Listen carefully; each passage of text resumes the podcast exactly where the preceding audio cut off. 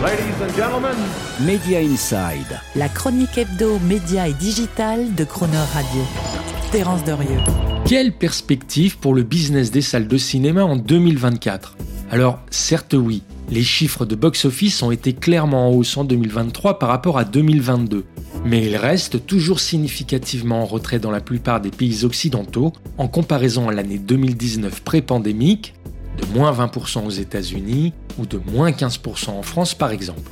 Et sans perspective de rattrapage sur 2024, où les analystes estiment que rien qu'aux États-Unis, le marché devrait redevenir négatif de moins 10 à moins 15%, soit 1 milliard de dollars de revenus en moins sur les 9 milliards générés en 2023 avec probablement aucun des gros films attendus sur cette année, a fortiori les séquelles Deadpool, Joker ou Dune, capables de franchir la barre du milliard de dollars au box-office mondial, comme Barbie et Super Mario l'ont fait en 2023.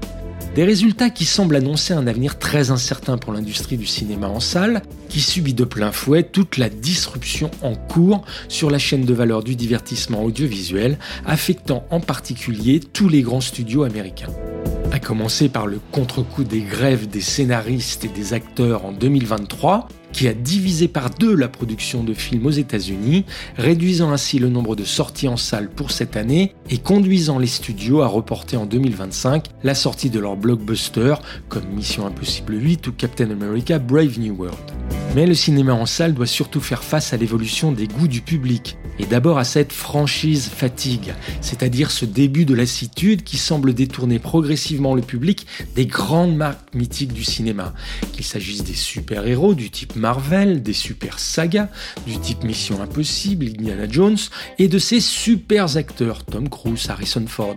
Une étude très récente de NRJ, National Research Group, confirmant ainsi le sentiment pour le public que les franchises ne sont plus le choix le plus sûr pour dépenser de l'argent et qu'elles ne sont plus incontournables dans les salles de cinéma.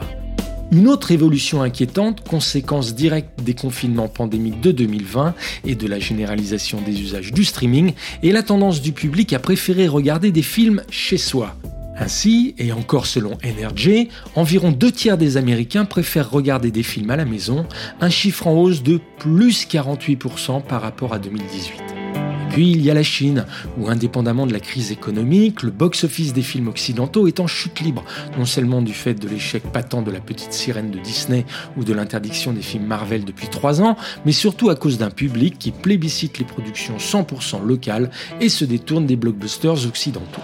Enfin, et peut-être encore plus grave, pourrait venir s'ajouter à toutes ces difficultés l'arrivée sur le marché ces jours-ci du casque Vision Pro d'Apple, qui risque de changer à jamais la façon de consommer du cinéma.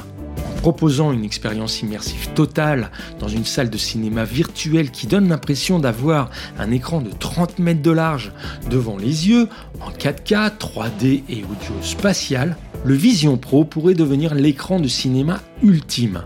Heureusement, pourrait-on dire, Apple n'a prévu d'en vendre cette année que 500 000 exemplaires et à 3500 dollars la bête. Rien que cela. Ce qui ne devrait donc pas suffire encore à tuer la salle de cinéma. D'ailleurs, Apple n'oublie pas dans le même temps de bien distribuer en salle Killers of the Flower Moon de Scorsese ou Napoléon de Ridley Scott ce qui confirme bien la résilience du modèle des salles de cinéma, qui devrait rester encore pour quelques temps le meilleur moyen d'attirer l'attention sur un film, de le faire connaître et d'en maximiser les revenus sur le long terme. Media Inside.